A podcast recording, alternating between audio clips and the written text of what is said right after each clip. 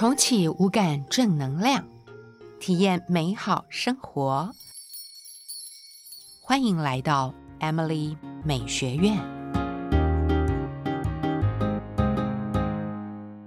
嗨，我是 Emily，一位跨界艺术家，在二零一五年创办了 Emily 美学院，传递生活美学的理念，推动节气饮食、心灵美学。以及形象管理，在节目里我会和您分享生活美学大小事，邀请您和我一起重启五感能量，体验美好生活。今天我们来跟大家聊聊家庭以及家庭教育。我常常因为某一个事件或某一种食物。就联想到自己的童年经验，不晓得大家会不会也跟我一样？关于原生家庭的食衣住行娱乐带给我们的饮食习惯、读书习惯、生活模式，甚至休闲娱乐的方式，父母长辈的教养一定有正面以及负面，但是孩子是没有能力分辨的。这个时候。我认为可以从好几个角度来探讨家庭教育这件事情。第一，我们会回想自己的童年是如何被教育长大的；第二，当我们已经成为父母，我们会用什么样的方式来教养自己的孩子；第三，就是自己童年的经验，以及成为父母之后。这两者之间是不是有交互影响的作用？意思就是呢，我们的童年被对待的方式，我们会不会拿这样的方式来对待我们的孩子？很多朋友都问我，原生家庭对孩子成长发展的影响很大吗？在这个世纪，许多探索原生家庭的一些研究显示。的确，家庭教育对于孩子成长发展的影响是颇为巨大的。我们家每一位长辈都带给我很深远的影响与启发。小时候觉得我们家的家庭教育好严格，从言行举止管到吃饭穿衣，甚至连写字都要管，真的太可怕了。有的时候非常想逃离。当时的我。会认为家教严、规矩多，这个意义在哪里呢？现在我深深体会到，家庭教育之于一个人的深刻，是超越一辈子的。家庭教育是把家族累世的生活文化传承给下一代，向上追溯，不是只有父母，甚至包括祖父母、曾祖父母。这样呢，算起来应该有四个世代的交流。这个世纪，因为医学科技的进步，大家常常提到基因对于人健康的影响。基因在生物学里面是指携带遗传信息的基本物质单位。我倒认为家庭教育应该也属于基因工程里值得研究的一部分。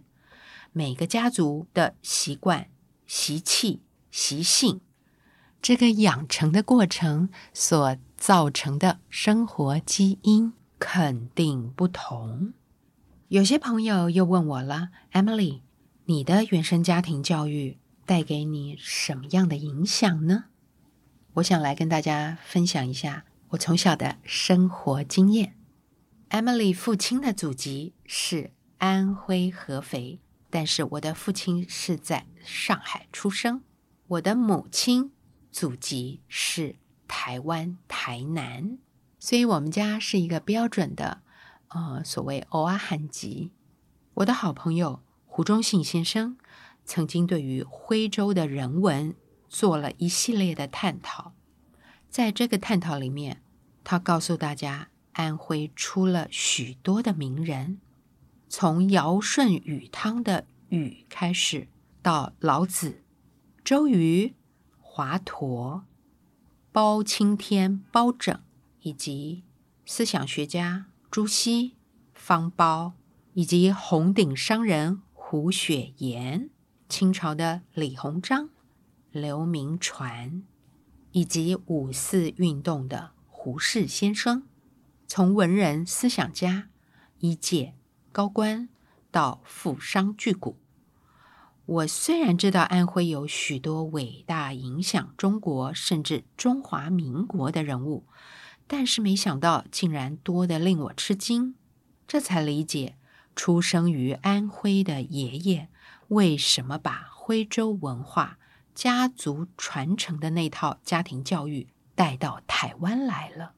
我的爷爷呢，我们从小不称呼他为爷爷，安徽人管爷爷叫做爹爹。我们总喊他老爹，老爹的父亲，也就是我的曾祖父，是掌管整个中国的水上治安，是中国水上警察厅的厅长。爷爷的出生，家里就是大地主，爸爸又做官，现在我们可以称他为权贵子弟。他呢，在上海读法律，后来到早稻田大学读政治。他的中文、英文、日文都还不错，精通上海话、南京话、安徽话、四川话。这个是我看到，嗯，大概在民国三十多年、四十年那个时候的老文件得到的确切资料。事实上呢，Emily 从小在语言多元的环境长大。我的父亲跟我的爷爷说上海话。安徽话，我的父亲跟我的奶奶说四川话，我的父亲跟我的妈妈说闽南语，在公司他又说英文、上海话以及中文，跟学校的香港修女会说广东国语以及英文。从这个五官五感的角度来说，从小听觉有多元语文的刺激。是影响到人类发音标准程度的，以至于呢，现在我到了上海、四川、云南、贵州，听到的四川话、上海话，大约可以懂得百分之五十以上。那到了云南、贵州，其实云南、贵州的语言也跟四川话非常相近，所以。当我到了云南、贵州，我也略知一二。在学习英文、法文、日文的过程里面，相对其他人来说，我的发音都是属于比较标准的。爷爷呢是老上海的奢华代表，他长相俊俏，气宇非凡，家世蛮好的，学历也不错。家里曾经经营过化工，还有各种事业。我的童年跟着爷爷的时间很多，他常常跟我分享在大陆的故事，包括百乐门跳舞，舞伴是几个老企业家的夫人，也打打麻将、吃美食，这是他们那个时代老上海的消遣。我的爷爷因为是法官，所以他阅人无数，看人的相貌也是他们社交的话题。他的生活很奢华，但是是因为家族的富有。他在大陆管过关口的税务，做过法官，威权很大。但是他坚持清廉以及不贪，是他一路以来的德性。这个清廉高洁也影响我和妹妹一辈子。我们总是维持自己专业的高度，而不愿流俗，也不愿意降格以求。爷爷学法律，做法官，也是一位很棒的运动员，社交活跃，武林高手，更是一位美食家。美食是他对我的第二个影响。每次他在外头餐厅吃了什么好菜，总会请大厨出来请教这道料理的秘诀。直到现在，我还记得爷爷亲手料理的清炖狮子头。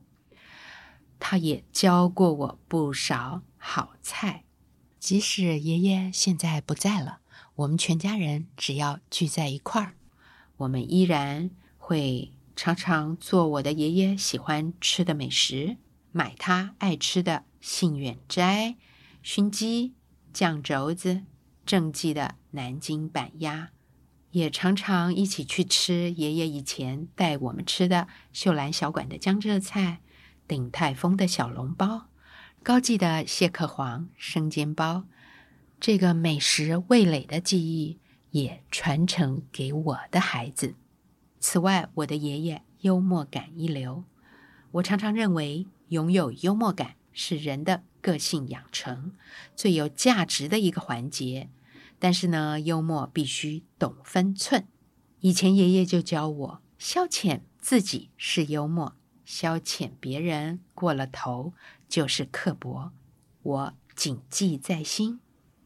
爷爷影响我的另外一个关键，就是他的。七分哲学，他常常说：“小儿若要养得好，略带三分饥与寒。”所谓七分哲学，是中国古老哲学思想老人家的智慧，意思就是要养这个孩子养得好呢，一定让他带着三分的饥饿与寒冷，意思就是福不可享尽。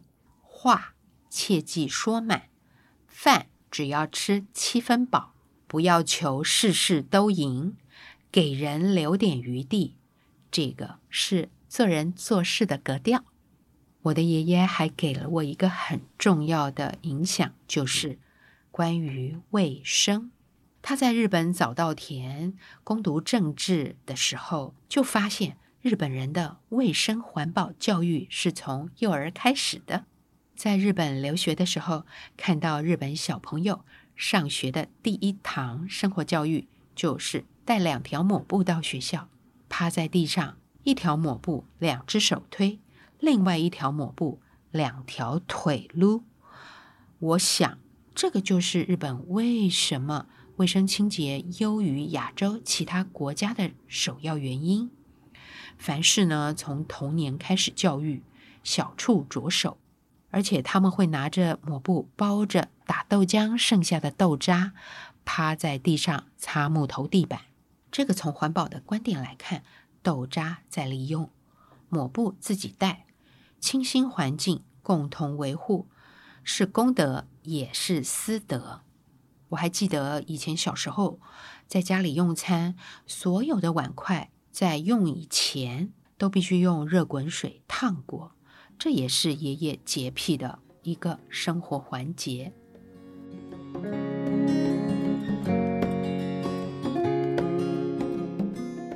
再来聊聊我的奶奶。我的奶奶当年在上海念大学的时候，主修是中国文学。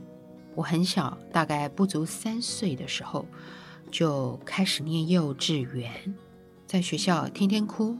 所以我的奶奶呢，只好来陪读，每天都在教室外面坐着陪我，让我望着她也产生很高的安全感。我呢，则是陪着奶奶跟她的一帮老姐妹打麻将，去华严联社做法会，吃斋饭，感觉从小就是过着老太太的日子。我的奶奶，她的母亲是安徽桐城派文人方苞的家族。小时候听爸爸说，回到他的外婆家是个大碉堡，还有自卫队，因为那个时候时局蛮乱的。奶奶则形容自己的家像是《红楼梦》的大观园，在家散步是会迷路的。奶奶是位大小姐，不会做什么家事，但是她的名言一就是。女孩子一定要会理家，做两道拿手菜。二就是让你们学音乐，不是要你们做音乐家；让你们学画画，不是要你们当画家，是要你们用艺术陶冶自己的气质。这两句话影响我到今时今日。记得我读大学，还有刚入社会的时候，都是和我的爷爷奶奶一起住。家里面有帮佣，每天来帮忙。但是奶奶说，女孩子一定要会理家，当然男孩子也必须要会。所以房间的内务呢，得要我自己做。李家是一个老派的用词，现在的人呢，并不时兴用这两个字。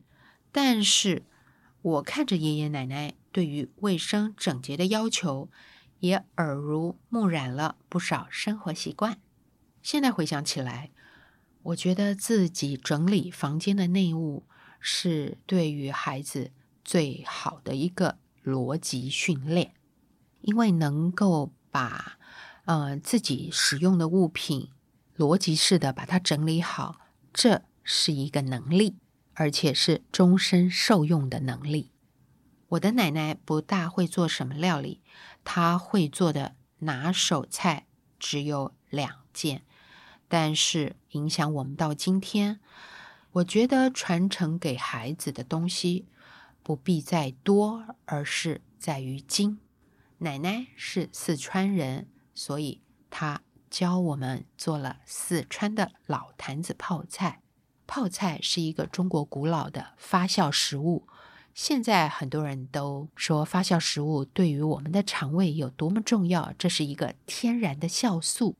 我从小就是吃四川的老坛子泡菜长大的，所以天然酵素一向都不缺。奶奶还有一道拿手菜，就是用地瓜。加上蜂蜜以及桂花做的甜薯泥，这个甜薯泥呢，我们当做是甜点来吃，直到现在我们百吃不厌。我的奶奶生活非常规律，家里要一尘不染。奶奶一早起床一定要亲自动手擦擦抹抹。她说：“把有形的灰尘擦掉，就好像把……”内心的杂质也擦掉一般。今天呢，跟大家聊的是我的祖父、祖母、爷爷奶奶给我的影响。下一集我会跟大家分享我的父亲、母亲送给我的人生教养礼物。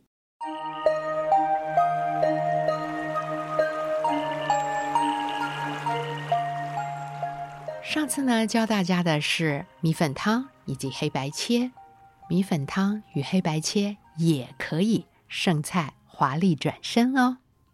黑白切呢，吃了一顿之后，可能就并不想再重复吃第二餐了。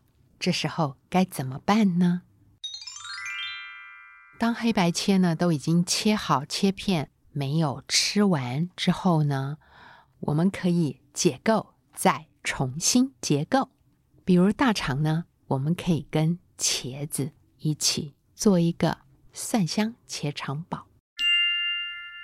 蒜香茄肠煲呢，要准备的食材，第一个就是大蒜，第二个是茄子，第三呢就是大肠，第四呢是九层塔，还有一些酱油、酱油膏以及米酒。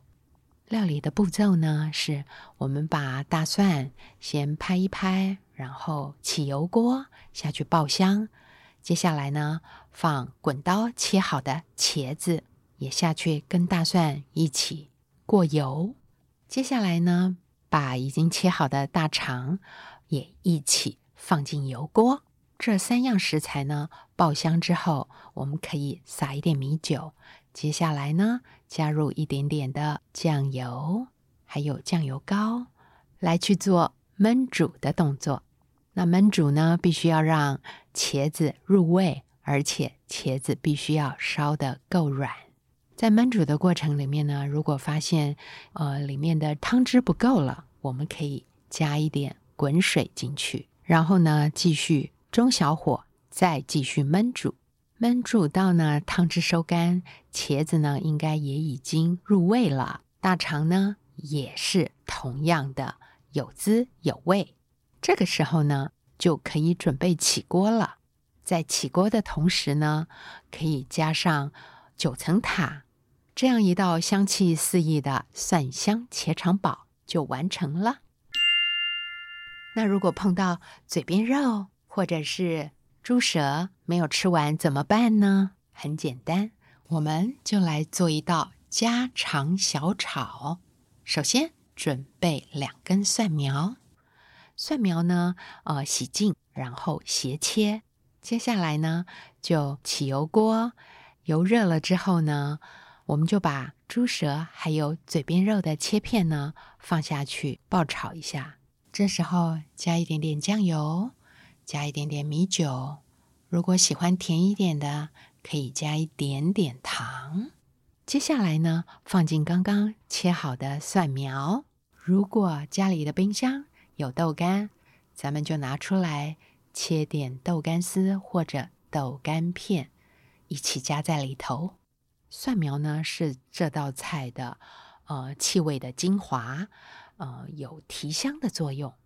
蒜苗放下去之后呢，再翻炒个十秒钟呢，就可以起锅了。今天呢，这两道黑白切的剩菜华丽转身，都是非常下饭的菜色。提醒大家不要一小心吃了两碗饭哦。